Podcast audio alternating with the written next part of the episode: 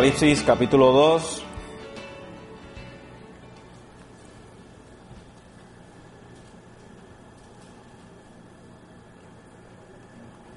Vamos a estar considerando en esta tarde los versos 8 al 11.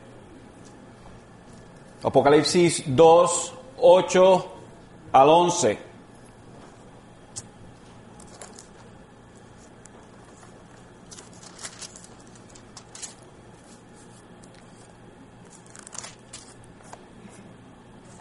¿Todo lo tienen? Amén. Gloria a Dios. Y dice así la palabra del Señor. Dice, y escribe al ángel de la iglesia en Esmirna, el primero y el último, el que estuvo muerto y ha vuelto a la vida, dice esto. Yo conozco tu tribulación y tu pobreza, pero tú eres rico. Y la blasfemia de los que se dicen ser judíos y no lo son, sino que son sinagoga de Satanás. No temas lo que estás por sufrir. He aquí, el diablo echará a alguno de vosotros en la cárcel para que seáis probados y tendréis tribulación por diez días. Sé fiel hasta la muerte y yo te daré la corona de la vida. El que tiene oído, lo que oiga lo que el Espíritu dice a las iglesias. El vencedor no sufrirá daño de la muerte segunda. El mejor y más valioso oro es el oro puro. Es el oro que, que ha sido eh, purificado de, de toda impureza. Pero el oro puro y refinado tiene que, tiene que pasar un proceso de, de extremas condiciones para poder ser categorizado como un oro puro. Este proceso es uno que rompe el oro en pedazos, lo hace, lo hace polvo. Luego de, esto es uh, derretido en altas temperaturas. Después se le añaden ácidos y ciertos componentes para extraer cualquier otro metal que esté mezclado con ese oro. Luego este oro pasa nuevamente por un proceso de, de, purificación, de altas temperaturas que exceden hasta los 2200 grados Fahrenheit. Creo que es suficiente con decir que el oro puro es oro que ha sido probado. El oro puro es oro que ha sido probado. Así también, mi querido hermano, en nuestra fe. Una fe verdadera es una fe que ha pasado y sigue pasando el horno de la purificación. Pedro nos dice en Primera de Pedro 4, 12 al 13, algo que con lo que la iglesia que vamos a estar estudiando en esta tarde estaba muy bien familiarizada y por eso no fueron movidos de su fe genuina. Primera de Pedro 4, 12 al 13 dice, amados, no os sorprendáis del fuego de prueba que en medio de vosotros ha venido para probaros, como si alguna cosa extraña os estuviera aconteciendo.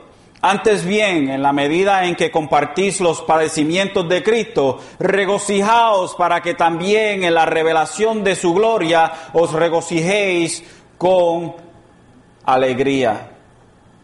Es algo, hermanos, que esta iglesia, la iglesia de Esmirna, la cual vamos a estar estudiando en esta tarde, estaba bien familiarizada. Tenemos que entender en esta tarde, hermanos, que lo que vamos a estar explorando es la vida de una iglesia que sufrió y sufrió y sufrió. Tenemos que eh, ponernos eh, nuevamente al tanto de cómo es que estas cartas son estructuradas.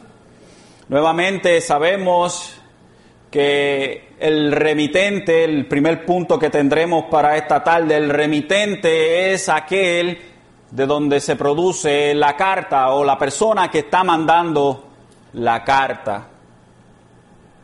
En Apocalipsis 2, el verso 8, La parte B del verso dice, el primero y el último, el que estuvo muerto y ha vuelto a la vida, dice esto.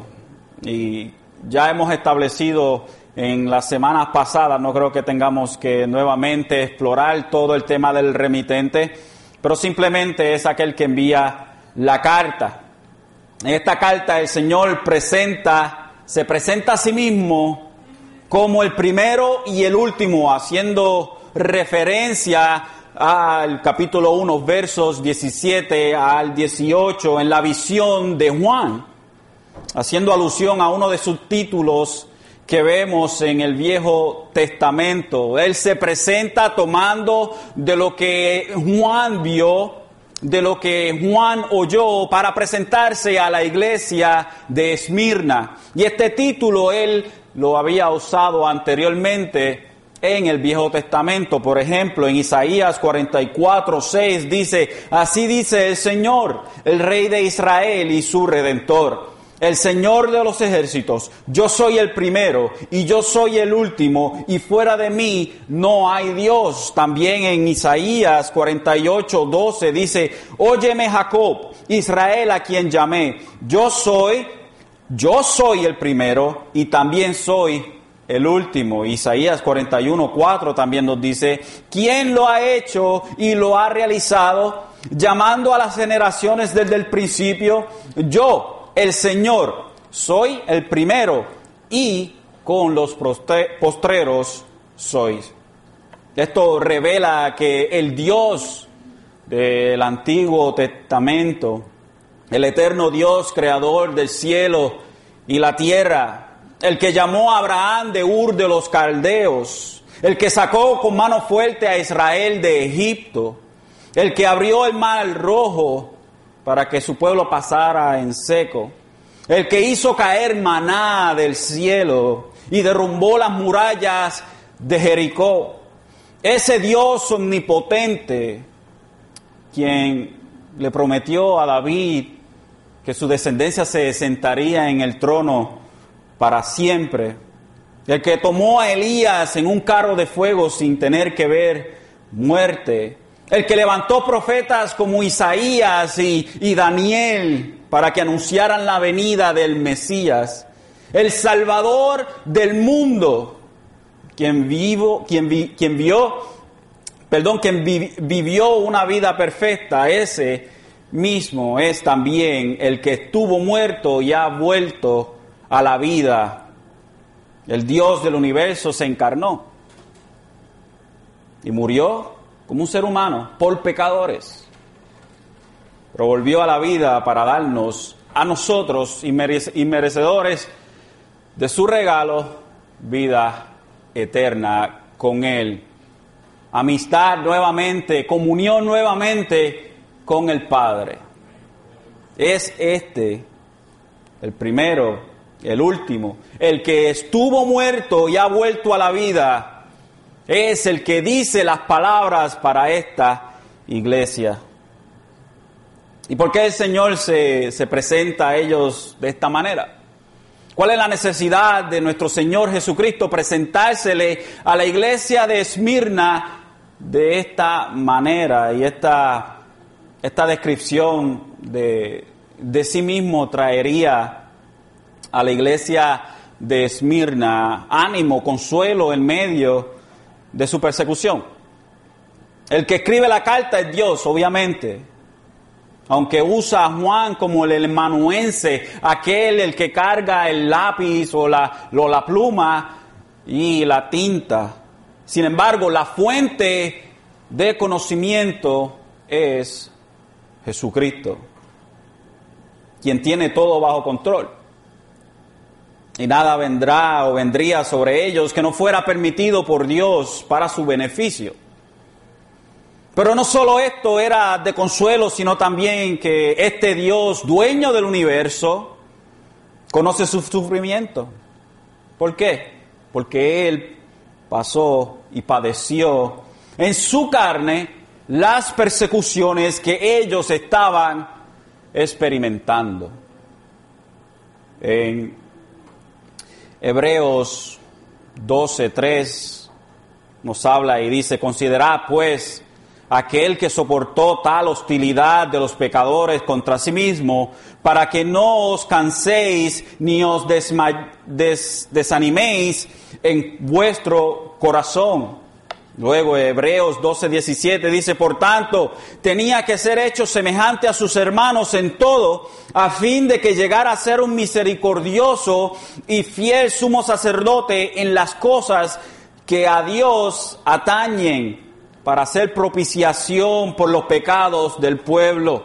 Pues por cuanto él mismo fue tentado en el sufrimiento, es poderoso para socorrer a los que son tentados. Y Hebreos 4:15 nos habla claro y nos dice, porque no tenemos un sumo sacerdote que no pueda compadecerse de nuestras flaquezas, sino uno que ha sido tentado en todo. Nosotros, como nosotros, pero sin pecado. Dios, Jesucristo, le habla y se introduce a esta iglesia recordándole a ellos que Él tiene todo bajo su control que Él es el Dios todopoderoso, aquel que está entre, entre medio de los candeleros, entre medio de las iglesias, aquel que sostiene las estrellas en su mano derecha, poniendo el liderazgo que Él ha proporcionado entre medio de las iglesias. Aquel que tiene el control absolutamente de todo es aquel que también puede relacionarse con el sufrimiento que ellos estaban pasando. Un sufrimiento por el cual ninguna otra persona ha pasado. El sufrimiento más injusto que un humano pueda pasar lo pasó Jesucristo. Y es este el que escribe esta carta, es este el remitente. Estos hermanos no tenían que temer entonces, porque él escribió esta carta de aliento y consuelo para ellos. Era el Cristo experimentado en sufrimiento, pero también el Señor del universo, quien se compadece de sus hermanos y coherederos.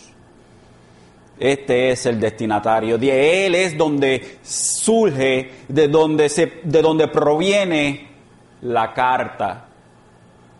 Pero ¿para quién es la carta? El destinatario entonces viene a la caja de bateo.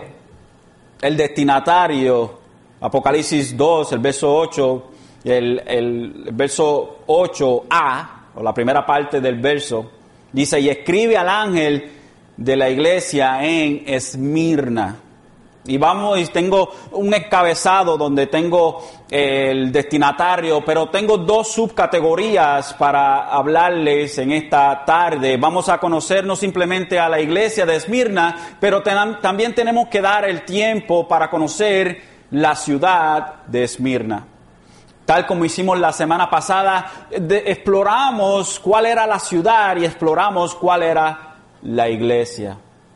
Permítame darle un trasfondo histórico de la iglesia, o perdón, de la ciudad de Esmirna. Como sabemos, todas las iglesias de las cuales se habla aquí en el libro de Apocalipsis, desde el capítulo 2 y el capítulo 3, son iglesias que estaban situadas en el área de Asia Menor, lo que se conoce hoy en día como Turquía. Esta Asia Menor era una provincia romana en el primer siglo. Esmirna o Turquía en tiempo moderno era, era un puerto marítimo y su prosperidad gracias, era gracias a esa ubicación. Estaba bien establecida antes eh, de los tiempos cristianos o antes de Jesucristo y sigue hasta hoy con el nombre de Esmir. Si usted busca en el mapa la ciudad de Esmir, Turquía, la va a encontrar, ya que hoy en día ya no se llama Esmirna, sino que se llama Izmir. La primera ciudad con ese nombre fue destruida. Esmirna tuvo, estuvo establecida más de mil años antes de Cristo. Sin embargo, en el año 600 después, o perdón, antes de Cristo, fue destruida por el sucesor, y luego fue reconstruida por el sucesor de Alejandro Magno. De todas las ciudades de Asia, Esmirna era la más encantadora. Se llamaba el adorno de Asia, la corona de Asia, la flor de Asia. Luciano dijo que era la más bonita de las ciudades del área.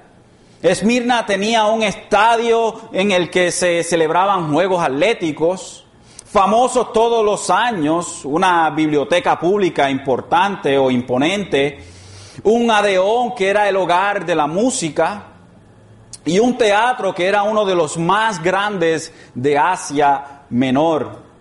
Esmirna tenía otras credenciales de grandeza. Aparte de, su, de ser de, las, de donde estaban situados, era una ciudad libre, tal como era Éfeso, la cual describimos la semana pasada. Eran ciudades libres, pero siempre bajo el control de Roma. Era un, como un estado libre asociado. Mucho antes que Roma llegara a ser la indiscutible señora del mundo, el poder mundial, Esmirna le había dado su voto y nunca le había fallado en su lealtad. Cicerón llamaba a Esmirna una de nuestras más antiguas y fieles aliadas. En las campañas, y esto es bien interesante, contra Mitridates en el oriente lejano, las cosas le iban mal a Roma en la guerra. Y cuando los soldados romanos estaban sufriendo de hambre y frío, el pueblo de Esmirna se despojó de sus ropas y se la enviaron al ejército romano. Esto era la, la, reverencia que tenía para, e, para Roma de parte de Esmirna, la cual sentía Esmirna alrededor del año 195 antes de Cristo. Fue la primera ciudad del mundo que erigió un templo a la diosa Roma. En el año 26 después de Cristo, cuando las ciudades de Asia Menor se disputaban el honor de edificar un templo a la divinidad de Tiberio, fue elegida Esmirna aún por encima de mismo Éfeso. Éfeso era la gran metrópolis de Asia Menor, sin embargo, Esmirna era mucho más hermosa que Éfeso. Y Éfeso no era ni siquiera la, capital, la capital era Pérgamos, la capital de Asia Menor era Pérgamos. Sin embargo, más hermosa que Pérgamo y más hermosa que Éfeso era Esmirna. Y ellos por su lealtad se ganaron el voto de confianza de Roma y eh, construyeron templos para los Césares o los Césares de Roma. Eso es más o menos un trasfondo de la iglesia, perdón, de la ciudad de Esmirna. Ahora vayamos a la iglesia. No sabemos cómo o quién, en realidad no podemos, no podemos ser dogmáticos, no sabemos cómo o quién fundó la iglesia de Esmirna. Quizás fue en la, en la explosión que tuvo el Evangelio en Asia Menor siendo Éfeso su inicio.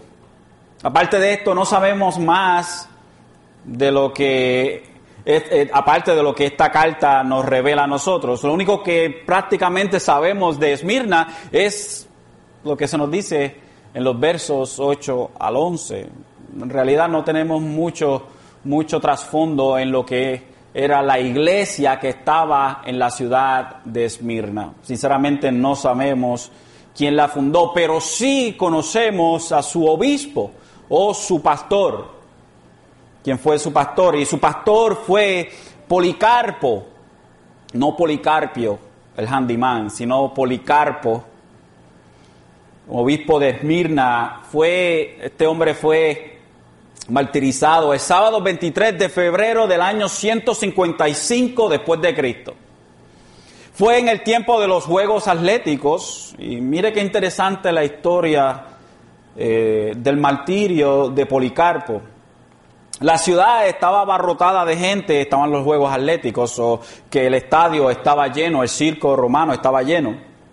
Y la gente estaban emocionada, estaban excitados, y de pronto surgió un grito entre ellos mismos, entre la fanaticada, que decía, mueran los ateos búsquennos a Policarpio.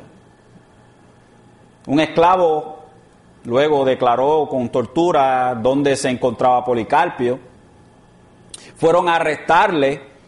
Él ordenó que les dieran comida a aquellos policías o a aquella este, guarnición que fue a buscarlo. Él ordenó que le dieran a ellos eh, comida y puso a su disposición todo lo que quisieran tomar. Policarpio pidiéndoles a cambio que le concedieran el privilegio de pasar una hora en oración. Ni siquiera el capitán de la policía quería ver morir a Policarpio. En el breve viaje a la ciudad trató de persuadir al anciano. Y estas eran las palabras de aquel capitán decía, ¿qué tiene de mal el decir, César es Señor? Y ofrecer sacrificio y salvar tu vida.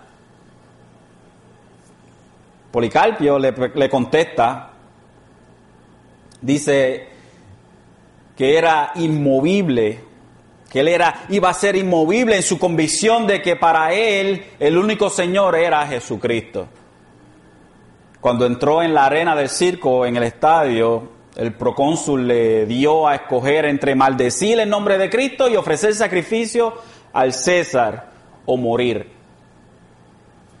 Y luego dice Policarpio, en esta hermosa expresión, dice, 86 años le he servido, le contestó, y él no me ha hecho nunca ningún mal.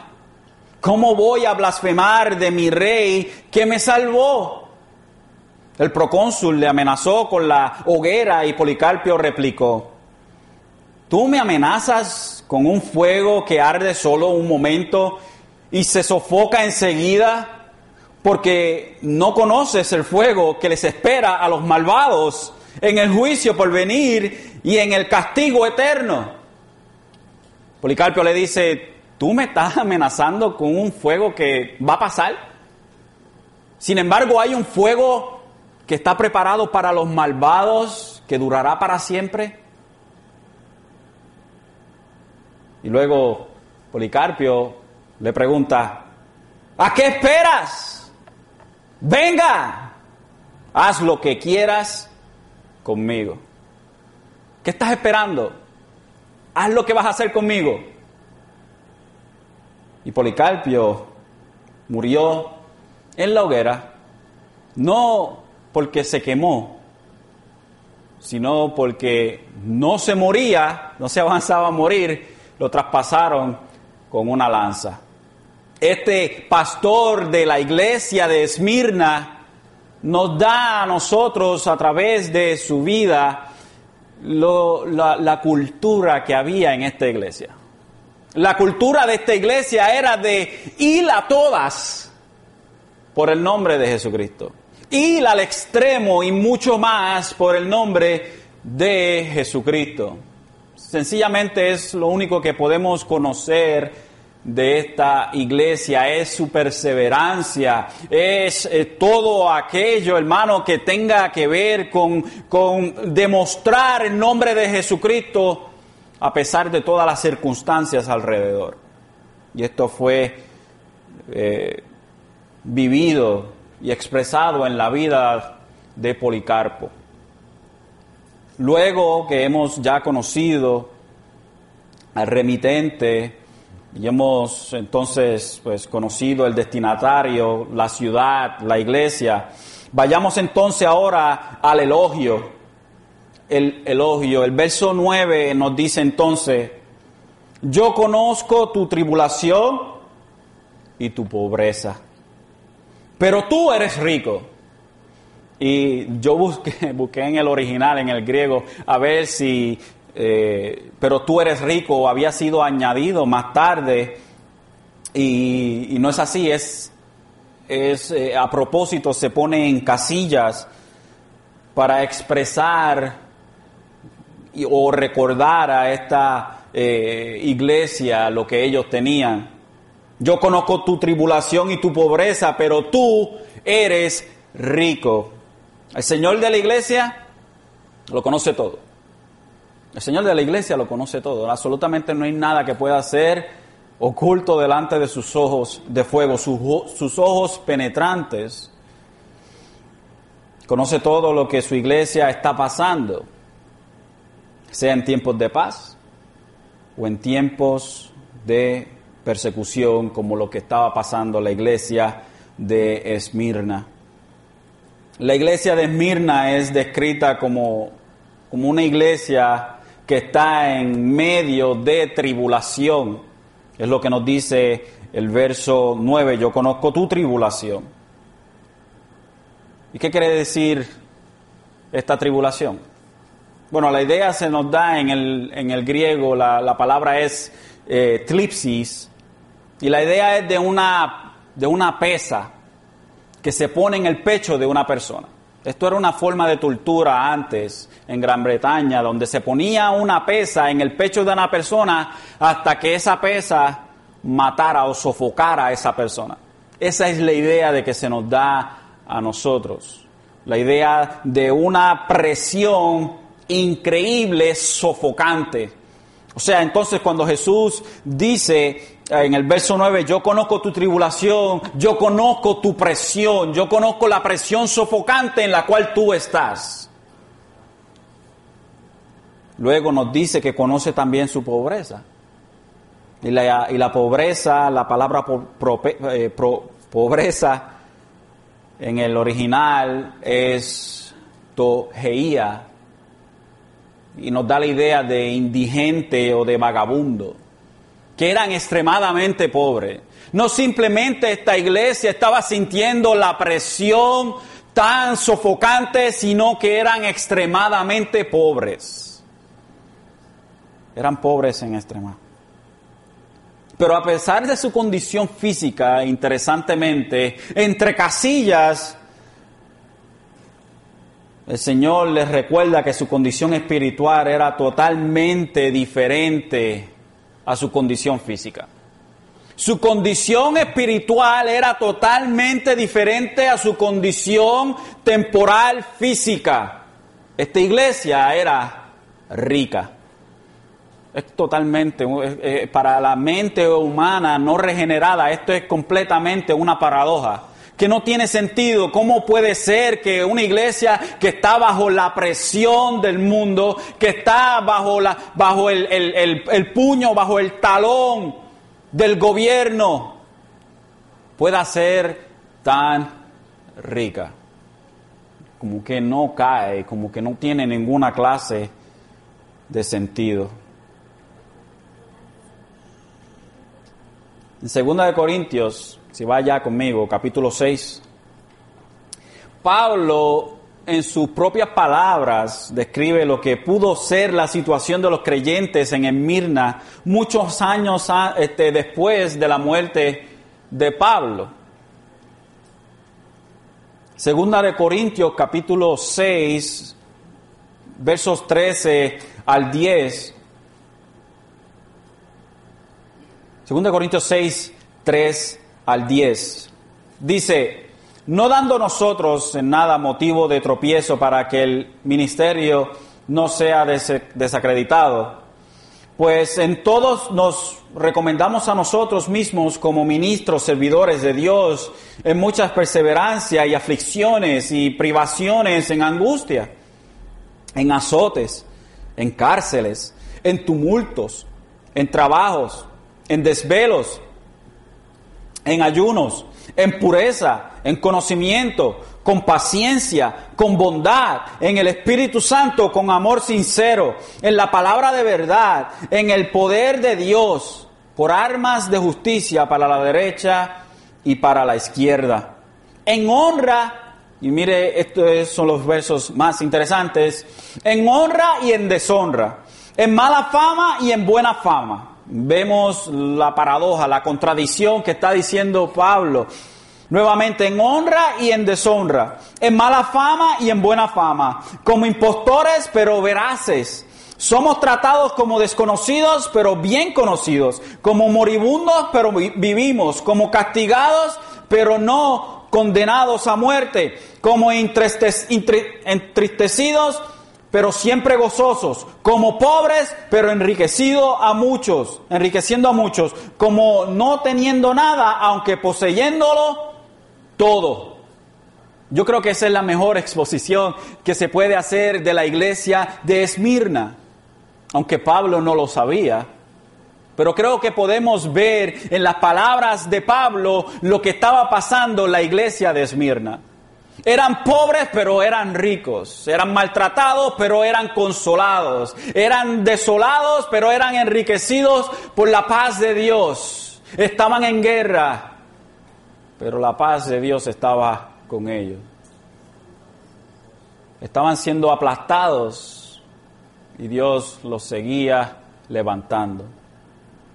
La iglesia de Esmirna pasaba situaciones que yo creo que ninguno de nosotros hemos experimentado hoy en día.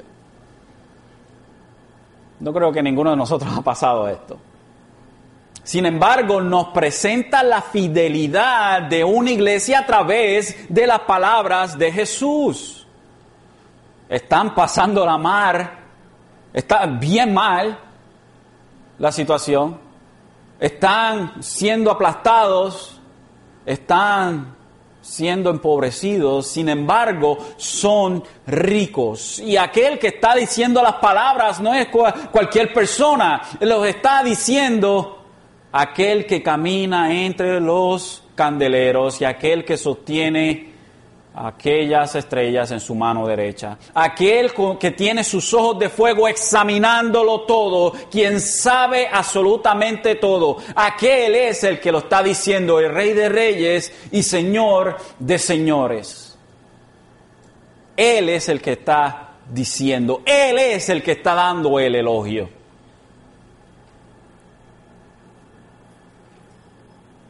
Y sigue diciendo en el verso, y la blasfemia de los que se dicen ser judíos y no lo son, sino que son sinagoga de Satanás.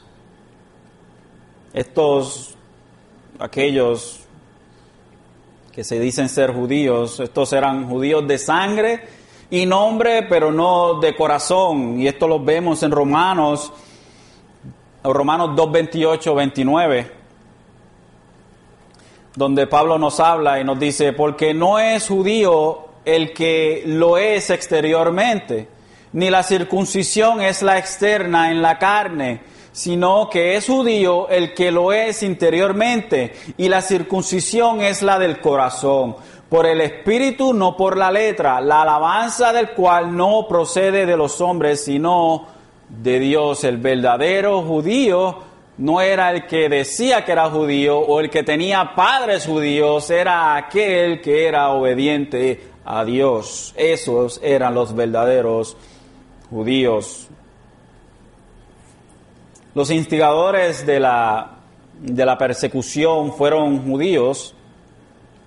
Y una y otra vez vemos en hechos que los judíos influían en las autoridades en contra de los predicadores cristianos.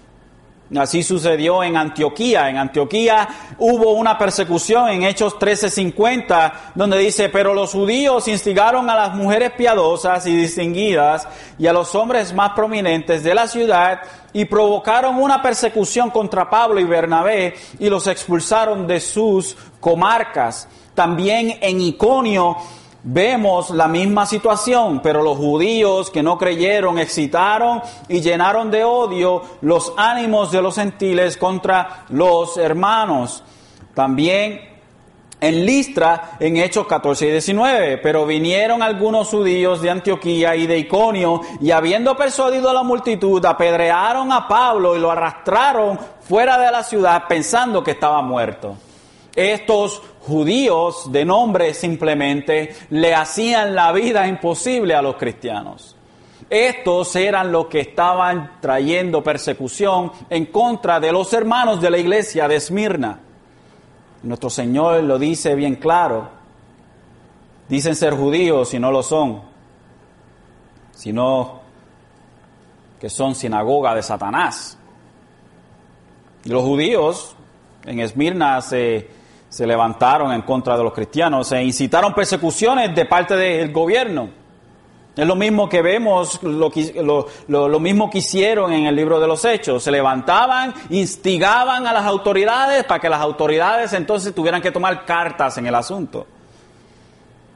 Entre ellos, pero entre ellos estaba el pensamiento de que lo hacían para Dios, al igual que Pablo. Pablo se creía que al perseguir la iglesia estaba haciéndole un favor a Dios, pero en realidad eran asambleas o sinagogas, asambleas, sinagogas es asambleas o reuniones de Satanás. Ellos creían que se estaban juntando, reuniéndose en el nombre de Dios, pero en realidad se estaban reuniendo, juntándose en el nombre de Satanás. Por eso es que Jesús, le dice a ellos, sinagoga de Satanás. En el nombre de Dios perseguían la iglesia, por eso es que Pablo se llama a sí mismo el peor de los pecadores, blasfemo en contra de Dios, porque él perseguía el cuerpo de Cristo, la iglesia. Y Satanás, el acusador, era el verdadero Dios al cual ellos estaban obedeciendo. Una de las cosas bien interesantes que se acusaba a los cristianos en el primer siglo Mira qué interesante. A los cristianos eran acusados de canibalismo. Dirá, pero canibalismo, ¿por qué? Bueno, ellos oían a, los cristianos hablar de la, de la cena del Señor. Este es mi cuerpo, este es mi sangre. Ellos decían, esa gente comen, comen carne humana y beben sangre humana. Así que eran acusados de canibalismo.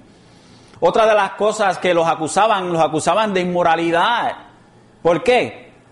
Por estos versos. Por ejemplo, Primera de Tesalonicenses 5:26 dice, saludar a todos los hermanos con beso santo. Y ellos decían que los cristianos eran unos inmorales porque se pasaban teniendo orgías entre ellos.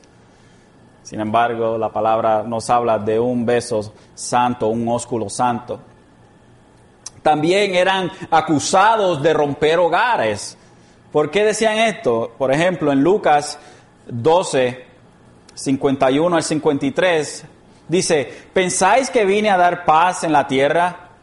No, os digo, sino más bien división, porque desde ahora en adelante, cinco en una casa estarán divididos, tres contra dos y dos contra tres. Estarán divididos divididos el padre contra el hijo y el hijo contra el padre, la madre contra la hija y la hija contra la madre, la suegra contra su nuera y la nuera contra su suegra. Y según ellos, rompían matrimonios y rompían familias. También eran acusados de ateísmo. Y lo cual es interesante es que nosotros conocemos a un ateo como una persona que no cree en Dios. Sin embargo, eso, eso era de lo mismo que se acusaban a los cristianos en el primer siglo. ¿Por qué? Bueno, eran acusados de ateísmo porque rechazaban adorar las deidades de la ciudad, ya que era obligatorio para todo ciudadano de Esmirna adorar y traer ofrenda una vez al año al templo del emperador romano. Usted imagínese que está en Esmirna y cada año usted tenía que traer una ofrenda al templo obligatoriamente, una ofrenda para adorar al emperador que estuviera de turno. Imagínese cómo eso le cae a un cristiano. Que usted tenga que ir a llevar una ofrenda para Obama y para adorar a Obama. A un cristiano obviamente eh, diría, eh, that's not gonna happen. Eso no va a suceder, eso no va a pasar. Jamás y nunca yo voy a adorar a ninguno de esos dioses y por eso le llamaban ateos. No creen en nuestros dioses. La actitud que tenían los judíos, que incitaban a, las autoridades a irse en contra de los judíos, para Dios era una blasfemia, en otras palabras, era injuria en contra de Dios. Lo que estaban haciendo estos judíos era simplemente diabólico.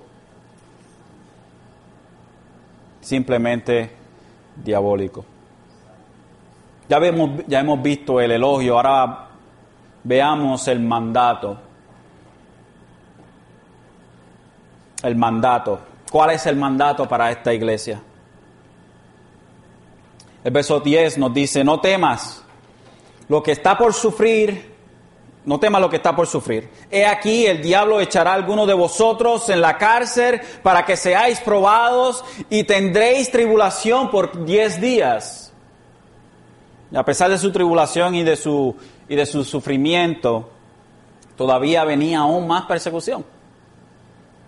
Se imaginaría uno que el Señor le diría, han sido fieles hasta aquí, ha terminado el sufrimiento. Sin embargo, el Señor les dice a ellos, no temas lo que está por sufrir, lo que están por sufrir. Ok, perdóname, perdóname Señor, pero tú me quieres decir a mí que, que hay más, que hay más todavía después de todo este sufrimiento, hay más. No temas lo que estás por sufrir. Don't know, Señor, pero se oye como que lo que viene es peor de lo que ya estoy pasando. a pesar de esa tribulación y ese sufrimiento, todavía venía aún más persecución que resultaría en cárcel o muerte, pero simplemente por un corto tiempo. Jesús les dice a estos creyentes lo que le dijo a sus discípulos en Juan 16, 33 donde dice, estas cosas os he hablado para que en mí tengáis paz. En el mundo tenéis tribulación, pero confiad, yo he vencido al mundo. El salmista también dijo en el, Salmo 56, 11, en Dios he confiado, no temeré. ¿Qué me puede hacer el hombre? Y también Pedro le dice a los cristianos que también estaban en la tribulación, les dice en 1 de Pedro 1, 6 al 7, en lo cual os regocijáis grandemente, esto es la salvación, aunque ahora por un poco de tiempo, si es necesario, seáis afligidos con diversas pruebas. ¿Por qué, Pedro? ¿Por qué es necesario ser afligido por diversas pruebas?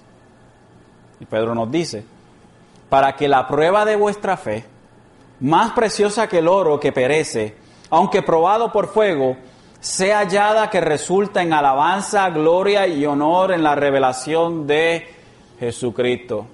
La fe del cristiano es más valiosa que el oro purificado, que el oro que ha sido pasado por el fuego. La fe del cristiano es mucho más valiosa delante de los ojos de Dios, a diferencia de los dioses paganos que son inventados por la mente del hombre, los cuales exigen oro, plata, riquezas de la gente, sacrificios humanos, el Dios, el verdadero Dios, se place en probar la fe de sus hijos para purificarla.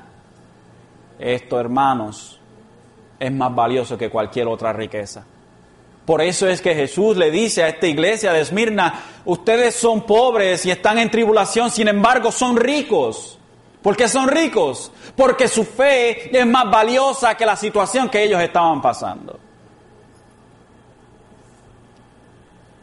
Luego les dice, sé fiel hasta la muerte y yo te daré la, te daré la corona de la vida.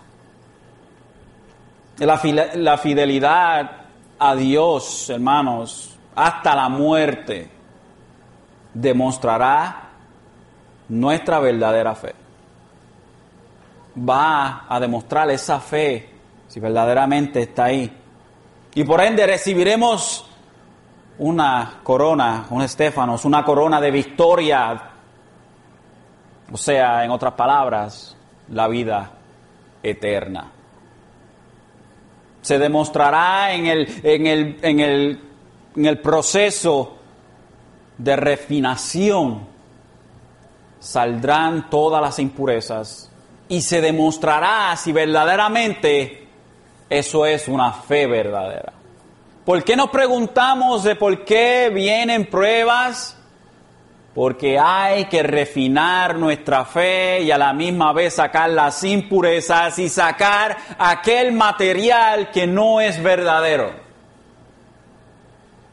Si no es eh, oro verdadero, ¿qué va a pasar con el oro, con, esa, con ese oro falso durante el proceso de, de purificación?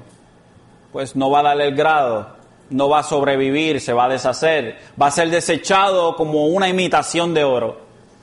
Y así pasa con los cristianos o los que se hacen llamar cristianos. Aquel que se hace llamar cristiano tiene una fe falsa, la cual no pasa las reglas de rigor, la cual no pasa el proceso de purificación porque es falso.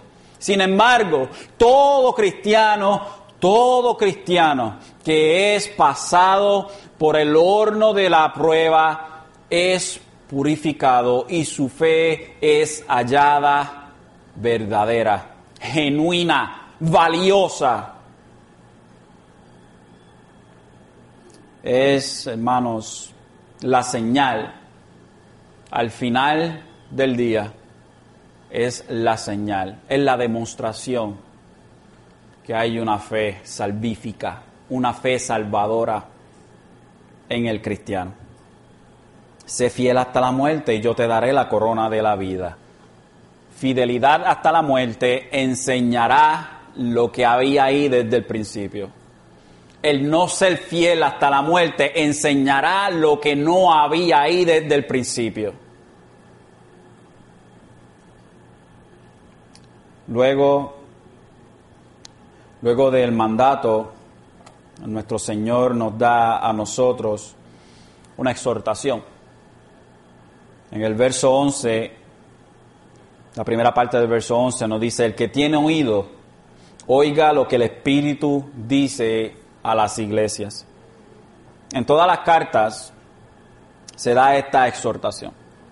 Para todo creyente, para que preste atención para que pueda oír cuidadosamente lo que el Señor ha dicho. Levante la mano todo aquel que tiene oídos. Usted tiene que oír. Es un mandato. Tiene que oír lo que el Espíritu dice a las iglesias. No soy yo. Es lo que dice el Espíritu. Y con eso entonces nos deja con una promesa. La segunda parte del verso nos dice, nos dice, el vencedor no sufrirá daño de la muerte segunda. ¿Y qué quiere decir esto, pastor? Bueno, hemos establecido que el vencedor es todo verdadero creyente. Todo verdadero creyente es vencedor. Así que el primero y el último, el que estuvo muerto y ahora vive, promete a todo verdadero creyente que no experimentará la, muerte segunda. Y esto lo vemos en Apocalipsis 20:14 y dice, y la muerte y el Hades fueron arrojados al lago de fuego. Esta es la muerte segunda, el lago de fuego. Y en el capítulo 21 de Apocalipsis, el verso 8 nos dice, pero los cobardes, incrédulos, abominables, asesinos, inmorales, hechiceros, idólatras y todos los mentirosos tendrán su herencia en el lago que arde con fuego y azufre, que es la muerte segunda. Aunque perdamos nuestras vidas, o sea, la primera muerte, muerte es la separación del alma y el cuerpo, aunque perdamos nuestras vidas, como creyentes no debemos temer a la muerte segunda. No debemos temer a ninguna condenación. ¿Por qué? Bueno, ¿qué nos dijo Pablo en Romanos 8.1? Por consiguiente, no hay ahora condenación para los que están en Cristo Jesús, los que no andan conforme a la carne, sino conforme al Espíritu. La segunda muerte es la condenación eterna de un individuo. La condenación eterna de un individuo. Note, no la condenación eterna de un creyente, porque el creyente verdadero ya es vencedor. Hermanos, la iglesia de Esmirna, como nosotros decimos, pasó la seca y la meca, pero fueron fieles. Y a diferencia de la iglesia de Éfesos que vimos la semana pasada, la iglesia de Esmirna, hermanos, todavía tiene su remanente. Todavía tiene su remanente. Y Éfeso simplemente son unas ruinas y todo eso, la ciudad ya no sirve como tal. Pero la iglesia de Esmirna, fiel y verdadera, que pasó tribulaciones increíbles, ese pequeño grupo de hermanitos, ellos, hermanos, todavía hay un remanente de ellos dos mil años después. Hermano, el verdadero creyente va a perseverar, sea lo que pase. Porque el que nos sostiene a nosotros es el Rey del universo. ¿Y quién nos arrebatará del amor de Dios? ¿Quién nos puede arrancar de las manos de Dios? La tribulación, enfermedades, espada, desnudez. ¿Quién nos puede a nosotros alejar de Dios? ¿Qué criatura nos puede alejar de Dios? ¿Quién nos puede arrancar de su mano? Y por si no lo sabía, usted también es criatura. Ni usted se puede arrancar de las manos de Dios. Es hermoso lo que la palabra de Dios nos dice a nosotros. Y vamos a ver la semana que viene un patrón, para que usted tenga en mente, un patrón bien interesante. Es que tenemos cinco iglesias, empezando desde, desde Éfeso, este, las cuales toman un sendero de decadencia. Y simplemente hay dos iglesias, Esmirna y Filadelfia, la que estaremos estudiando eh, más adelante. Ellas se mantuvieron puras y santas delante de Dios. Sin embargo, el resto vamos a ver un patrón de decadencia. La iglesia que se enfrió es la iglesia que empieza a introducir el mundo, se va casando con el mundo y poco a poco hasta que él termina a ser una iglesia apóstata que no hay ni uno salvo dentro de esa iglesia. Un patrón de destrucción lo vamos a ver. Sin embargo, nuestro Señor nos ha presentado a nosotros una iglesia que fue fiel hasta la muerte. Y por eso es que tenemos que adorarle. Porque como individuos, muchos caerán al lado de nosotros, que en realidad no eran verdaderos cristianos. Pero hermanos, nosotros tenemos que procurar mantenernos, procurar, hermanos, seguir hacia adelante, perseverar, porque cuando perseveramos, esta es la señal que nuestra fe es verdadera. Tenemos que agradecer a Dios por esa salvación tan hermosa y por mantenernos en Él.